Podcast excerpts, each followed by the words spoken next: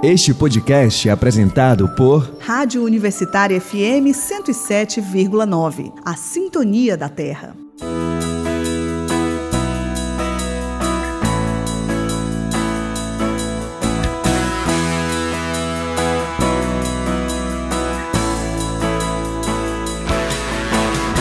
Você já parou para pensar na quantidade de vezes em que se automedicou? Ou das vezes em que sofreu com reações adversas a medicamentos que poderiam ter sido evitadas caso tivesse procurado um profissional da saúde, como um farmacêutico? Há 30 anos surgia na UFC o GPUIN, Grupo de Prevenção ao Uso Indevido de Medicamentos, que tinha justamente a finalidade de promover a democratização das informações farmacológicas. Nesse Universitário Entrevista, eu, Fabrício Girão, conversei com a professora do Departamento de Farmácia da UFC e coordenadora do GPUIN, Miriam Parente Monteiro. Nessa conversa, a professora Miriam explicou como é a atuação desse grupo de extensão, qual o impacto dele para a formação dos estudantes e que legado ele já deixou para a sociedade. Ah, ela também comenta sobre a atuação do grupo e da comunidade farmacêutica nesse momento de pandemia. Por falar nisso, é sempre bom lembrar que seguimos trabalhando remotamente. Portanto, a entrevista com a professora Miriam foi realizada via WhatsApp. Eu aproveito também para te convidar a escutar as nossas outras produções, como o podcast Ceará Sonoro. Esse é um espaço dedicado aos artistas da nossa terra. Então é só procurar por Ceará Sonoro no Spotify, Deezer, iTunes ou no seu agregador de podcast favorito. Agora você confere a entrevista com a professora Miriam Parente Monteiro, do GPUIN da UFC. Professora, seja muito bem-vinda, muito obrigado por estar aqui no Universitário Entrevista. Eu começo perguntando para a senhora, fazendo uma pequena contextualização. O GPUIN está completando 30 anos esse ano, ele foi criado em 1990, e eu queria que a senhora falasse um pouco sobre a criação dele, como foi que ele surgiu, qual era o contexto social da época e como foi que isso influenciou na criação do grupo. É, o GPUIN agradece a oportunidade de, nesse, nessa comemoração de 30 anos, nós termos esse espaço né, para primeiro rememorar um pouco a história da criação do grupo e depois falar sobre o que temos feito né, nos últimos anos.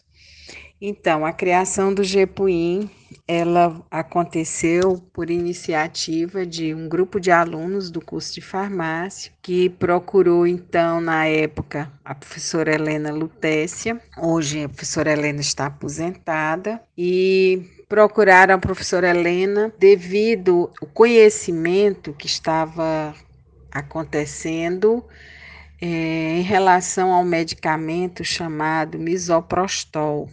Misoprostol, ele é usado para tratar é, úlceras de estômago, só que ele tem um efeito colateral que ele, usado por mulheres em idade fértil, ele pode ser abortivo. E, na verdade, esse medicamento, na época, estava sendo usado com essa finalidade.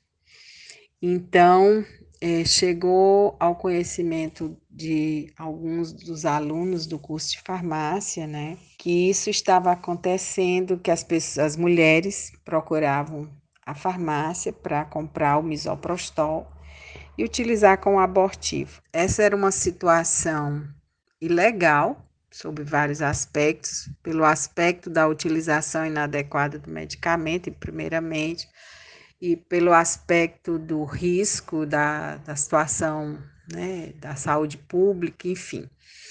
E também esse medicamento, isso aí foi comprovado depois que os estudos começaram a ser feitos, que ele causava má formação genética nas mulheres que usavam durante o início da gravidez e não conseguiam levar é, o aborto é, a sua perfeita conclusão. Então, as crianças, a, as mulheres permaneciam grávidas e as crianças nasciam com focomelia, né, que é aqueles bracinhos encurtados, como visto na talidomida, e também com outras formações é, genéticas. Então, essa situação foi denunciada e a professora Helena escreveu vários artigos e juntamente com alguns médicos ginecologistas da maternidade escola, é, desenvolveram aí alguns trabalhos, o que culminou com o controle, né, efetivo da utilização desse medicamento. Então, a partir disso, né, o grupo foi sendo fortalecido, foram surgindo financiamentos para pesquisa, é, foram sendo abertas portas para a qualificação não só da professora Helena, mas de é, graduandos de curso de farmácia. Enfim, o grupo foi então se capacitando cada vez mais, ganhando é, condições até, diria, estruturais, né, para poder desenvolver novos trabalhos e foi ganhando repercussão nacional e também internacional. E desde então nós trabalhamos é, nessa linha, né, de fazermos uma divulgação adequada, bem avaliada, relacionada com as informações que acompanham o uso dos medicamentos para que a população possa fazer um uso adequado e seguro desses. Professora, e aí, além dessa clara importância imediata que a senhora estava falando, desse momento em que o grupo surge para combater esse problema da automedicação, Quais foram as principais contribuições do GEPUIN ao longo desses 30 anos? Bom, então, a partir desse problema que foi identificado, né, com o misoprostol, começou-se a se trabalhar na linha da informação segura sobre medicamentos. Um dos graduandos em farmácia que tinham participado desses primeiros momentos de criação do grupo foi é, se capacitar no Instituto Mário Negri de Milão, na Itália, para criar o nosso centro de informação sobre medicamentos. Né? O Instituto Mário Negri ele possui é, uma, um respaldo né, e uma confiabilidade internacional nessa área de informação sobre medicamentos. Então, nosso colega hoje docente também do curso de farmácia, professor Kleber Domingos, ele foi para a Itália para se capacitar na formação de centro de informação sobre medicamentos. E quando voltou, criou esse outro projeto de extensão nosso, que é o Centro de Informação sobre Medicamentos, é, que continuamente trabalha na produção de material informativo de qualidade para orientar as pessoas para um uso seguro e adequado de medicamentos. Além disso, produzimos também muitos informes técnicos, é, produzimos boletins informativos, é, tiramos dúvidas da população sobre como utilizar adequadamente os medicamentos. Então, há muito tempo trabalhamos nessa linha. Outro colega que na época também era graduando, na época da criação do GEPUIN era graduando, hoje também docente do curso de farmácia, o professor Paulo Sérgio Dourado Arraes, foi para Barcelona, foi fazer uma pós-graduação no Instituto Catalão de Farmacologia Clínica da Universidade Autônoma de Barcelona. Se especializou em farmacovigilância, que é outra área importante, é a área que é, avalia né, os efeitos, possíveis efeitos adversos relacionados com os medicamentos né, e sua utilização. Quando voltou, criou o nosso Centro de Farmacovigilância do Ceará, que também é outro projeto de extensão e que vem trabalhando nessa área da farmacovigilância. Inicialmente, nós tivemos a oportunidade de trabalhar com vários hospitais é, na busca ativa de reações adversas, busca ativa porque os alunos bolsistas iam aos hospitais para averiguar se os pacientes em tratamento é, relatavam né, e manifestavam, primeiramente manifestavam, em segundo espaço, relatavam a ocorrência de possíveis efeitos adversos provocados por medicamentos.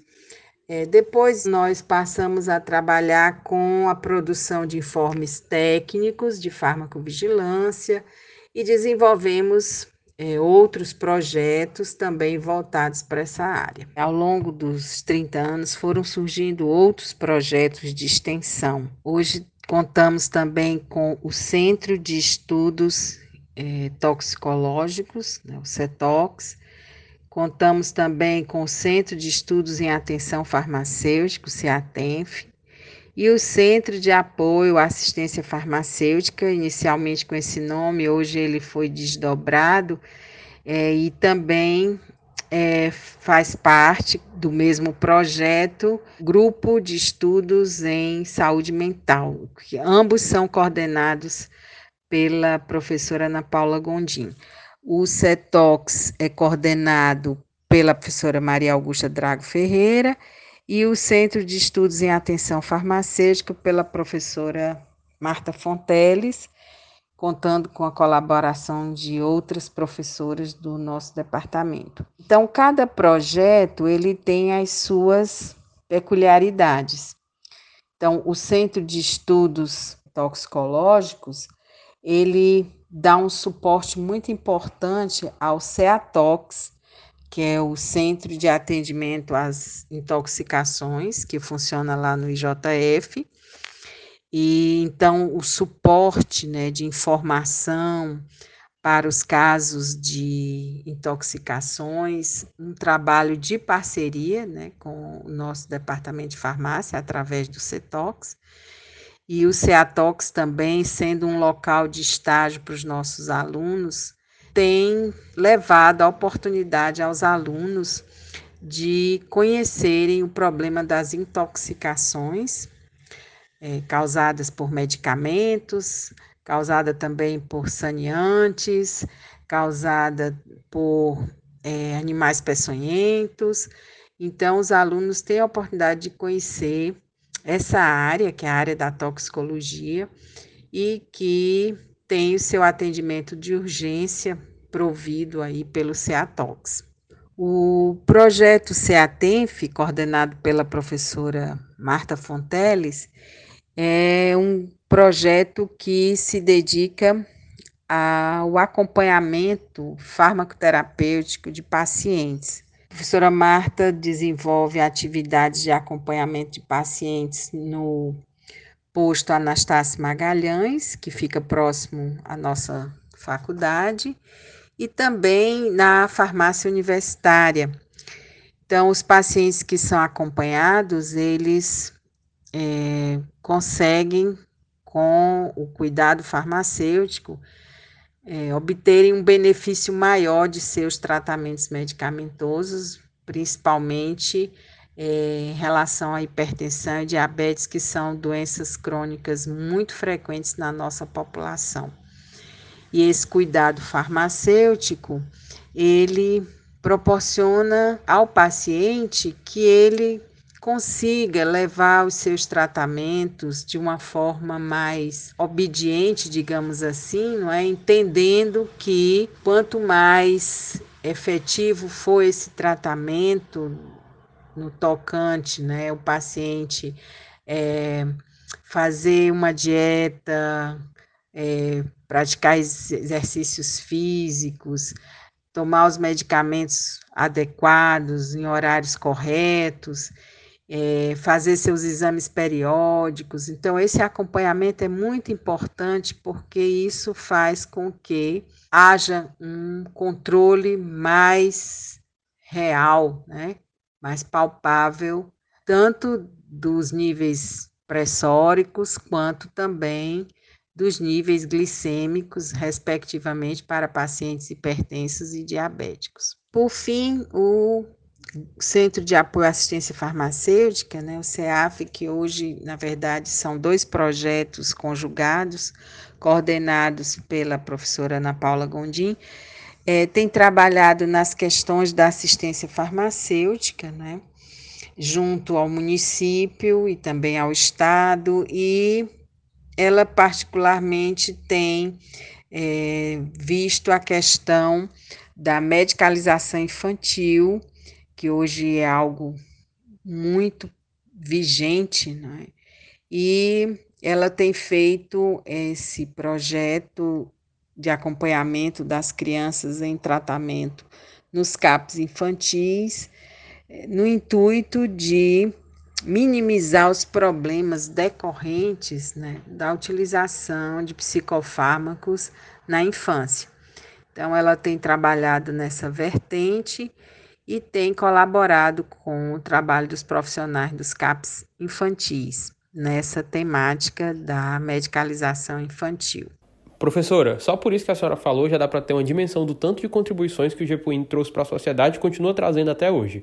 Mas mudando um pouquinho de perspectiva, qual é o impacto nesses 30 anos de GEPUIN do grupo na formação dos estudantes que passam por ele, como é, o que é que eles ganham durante a graduação em participar de um grupo do tamanho do GEPUIN? Primeira coisa que a gente precisa dizer é que nós somos é, um local de estágio com várias multiplicidades né, de áreas da farmácia. Somos um vasto campus de estágio. Também dizemos muito para os nossos estudantes que fazer parte do GEPUIN é um aprendizado inigualável, né? porque o aluno que chega ao GEPUIN ele recebe uma formação extra voltada muito para pesquisa. Então, é, ele começa a tomar conhecimento dos métodos de pesquisa epidemiológicos, da pesquisa documental na área de medicamentos.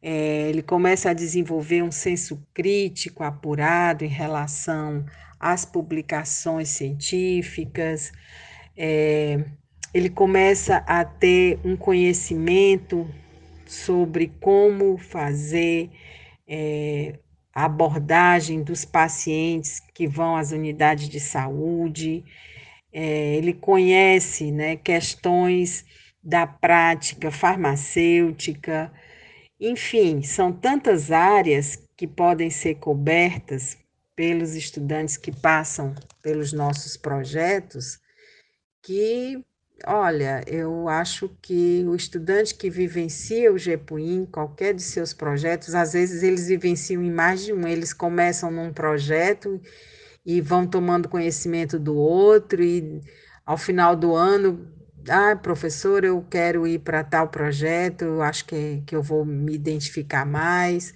Então, essa liberdade né, que é dada ao estudante de conhecer tudo que a gente faz é muito enriquecedora para esse estudante.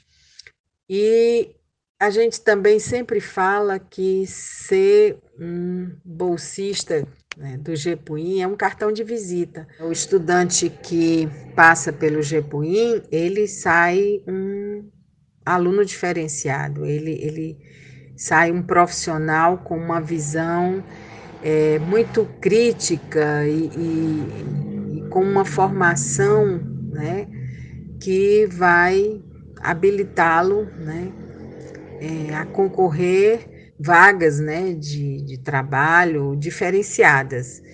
Então, hoje nós vemos, em termos né, do cenário nacional, vários ex-alunos nossos que fazem parte do quadro de funcionários da Anvisa é, e também do Ministério da Saúde. Então, são alunos que tiveram a oportunidade de, prestando concurso, né, é, com suas formações voltadas para essas áreas de farmacovigilância, de centros de informação, é, de assistência farmacêutica. Então, alunos que tiveram né, esse, digamos, plus a mais que os capacitou a conseguir se destacar né, em oportunidades de trabalho bem diferenciadas, né? Dada a abrangência do GEPUIN, as várias áreas que ele atua, eu acho que não fica nenhuma dúvida de quão enriquecedor é participar de um grupo como ele, professora. Mas mudando um pouquinho agora aqui de assunto e voltando para um assunto que a senhora trouxe na nossa primeira pergunta sobre automedicação, a gente trouxe o dado aqui de uma pesquisa feita pelo Conselho Federal de Farmácia, que fala justamente sobre automedicação. Essa pesquisa revelou que nos últimos seis meses, o hábito de se automedicar foi comum a 77% dos brasileiros. Aí a pesquisa se aprofunda um pouquinho, dizendo que 47% dos entrevistados se automedicam pelo menos uma vez no mês e 25% se automedicam ou todo dia ou pelo menos uma vez na semana. Sendo professora do Departamento de Farmácia da UFC e coordenadora de um grupo como o GEPUIN, que trata justamente do uso indevido de medicamentos, quais são os riscos que essa automedicação pode trazer para a nossa saúde, por que, que isso é um problema? Essa pesquisa do Conselho Federal de Farmácia, ela realmente vem evidenciar aí um grande problema que nós lidamos diariamente com ele, né? A automedicação, ela é, eu diria, né, na maioria das vezes, extremamente prejudicial, porque quando a pessoa se automedica, e essa automedicação ela é feita sem nenhum tipo de orientação, é, ela pode trazer inúmeros malefícios né, para o paciente. Então, gente, o que, que a automedicação pode fazer? Né? A automedicação ela pode atrasar um diagnóstico correto, porque a pessoa fica usando medicamento por conta própria e vai retardando né, a resolução do problema de saúde e com isso pode ir agravando a sua condição de saúde. Outra coisa que pode acontecer com a questão da automedicação é a utilização de um medicamento totalmente inadequado para o problema em questão, e esse medicamento não só não vai resolver, como pode até trazer outros problemas, é, porque esse medicamento pode interagir com outros que a pessoa já possa fazer uso, pode é, agravar uma condição de saúde pré-existente, e com isso o paciente piora pelo conjunto dessa situação, o novo problema e o problema de saúde anterior que foi agravado. É, a automedicação, ela também pode é, mascarar sintomas, né? Então, o mascaramento de sintomas vai contribuir para que a pessoa não evidencie né, o seu problema de saúde atual. Então, a automedicação ela é perigosa por vários aspectos, né? É, e não é recomendado, mas é o que praticamos diariamente. Se você conversar com qualquer pessoa e perguntar corriqueiramente: você tomou medicamento nos últimos 15 dias? É, ela vai responder que sim. Pode ter sido uma vitamina, pode ter sido um analgésico, pode ter sido é, um medicamento, sei, para um algo que estivesse incomodando aquela pessoa momentaneamente, ou pode até ela estar fazendo uso de automedicação para tratar um problema de saúde que ela considere é, ser algo banal, né? Então, a automedicação é algo que tem que se ter muito cuidado com isso, né? Todo medicamento ele pode trazer problema, Medicamento não é algo que se deva tomar e se espere uma isenção completa de eh, efeitos não desejados, não é? Então, tudo bem, a maioria dos medicamentos deve ter uma segurança, que é isso, né? É não provocar efeitos adversos, né? Principalmente porque foram desenvolvidos, passaram por ensaios clínicos que atestaram a sua segurança na população, mas sempre é possível que alguém com uma sensibilidade maior à substância possa apresentar algum tipo de efeito adverso. Então, a automedicação ela é preocupante e principalmente nos dados que acontecem na nossa população. E você, eu acho que perguntou também como o grupo né, se posiciona diante da automedicação. Bom, nós trabalhamos muito na questão de alertas à população para que não façam um uso indevido do medicamento, né? Dessa forma, a gente espera contribuir né, para uma redução da automedicação, ou pelo menos para um uso mais consciente dos medicamentos. Professora, o nosso tempo infelizmente está acabando, a conversa está muito boa, mas vou fazer uma última pergunta para a senhora com um contexto um pouco mais atual. A gente está vivendo um momento de pandemia do novo coronavírus e além de ter que lidar com essa doença, que é uma doença nova, pouco conhecida, a gente está lidando também com um mar de informação que vem de todos os lados, que às vezes oferece novos medicamentos, novos tratamentos, novas soluções, e nem sempre essas informações são verdadeiras. E aí, nessa luta diária, eu queria saber da senhora como é que um grupo como o Gepuim e a comunidade farmacêutica como um todo estão atuando para que haja um pouco mais de clareza nessas informações que chegam até a gente, para combater essas informações falsas que estão sendo disseminadas por aí. Nós podemos contribuir com informações é, confiáveis, obtidas de fontes idôneas. Nós trabalhamos nesse sentido, é? nós buscamos as melhores fontes de informação, reconhecidamente no mundo inteiro, é, e dessa forma a gente produz informação para que as pessoas possam se orientar melhor nesse momento. Nós temos aí uma desinformação muito grande, né? E aí entenda por desinformação aquela informação que é falsa, que é imprecisa, né? E que confunde as pessoas, gera angústia, preocupação, enfim. Então, nós trabalhamos no sentido de informar adequadamente as pessoas para que elas possam se proteger, para que elas possam é, se orientar quais as melhores medidas a serem tomadas nesse momento da pandemia de Covid-19. Então, nós temos nossos é, sites de informação, é, que eu já forneci previamente aí para vocês, que vocês podem divulgar se acharem devido. E entrando nos nossos sites, nas nossas fontes de informação, as pessoas podem obter informação de boa qualidade. Professora, mais uma vez, muitíssimo obrigado pela sua participação, por estar aqui conversando no Universitário Entrevista. E no que precisar da Rádio Universitária, a gente está sempre por aqui. O GEPUIN agradece o espaço que a Rádio Universitária está nos dando por ocasião dos nossos 30 anos né, de trabalhos realizados e convido a quem tiver interesse em conhecer um pouco mais sobre o que fazemos é, pode acessar a nossa homepage www.gpuim.ufc.br e lá podem encontrar uma amostra né, de tudo o que realizamos, nossas publicações, é, nossos sites, temos Facebook, temos Instagram, então tem muita coisa para ser vista e conhecida. Então agradeço pela oportunidade em nome de todos que fazem o GPUIM. Muito obrigada.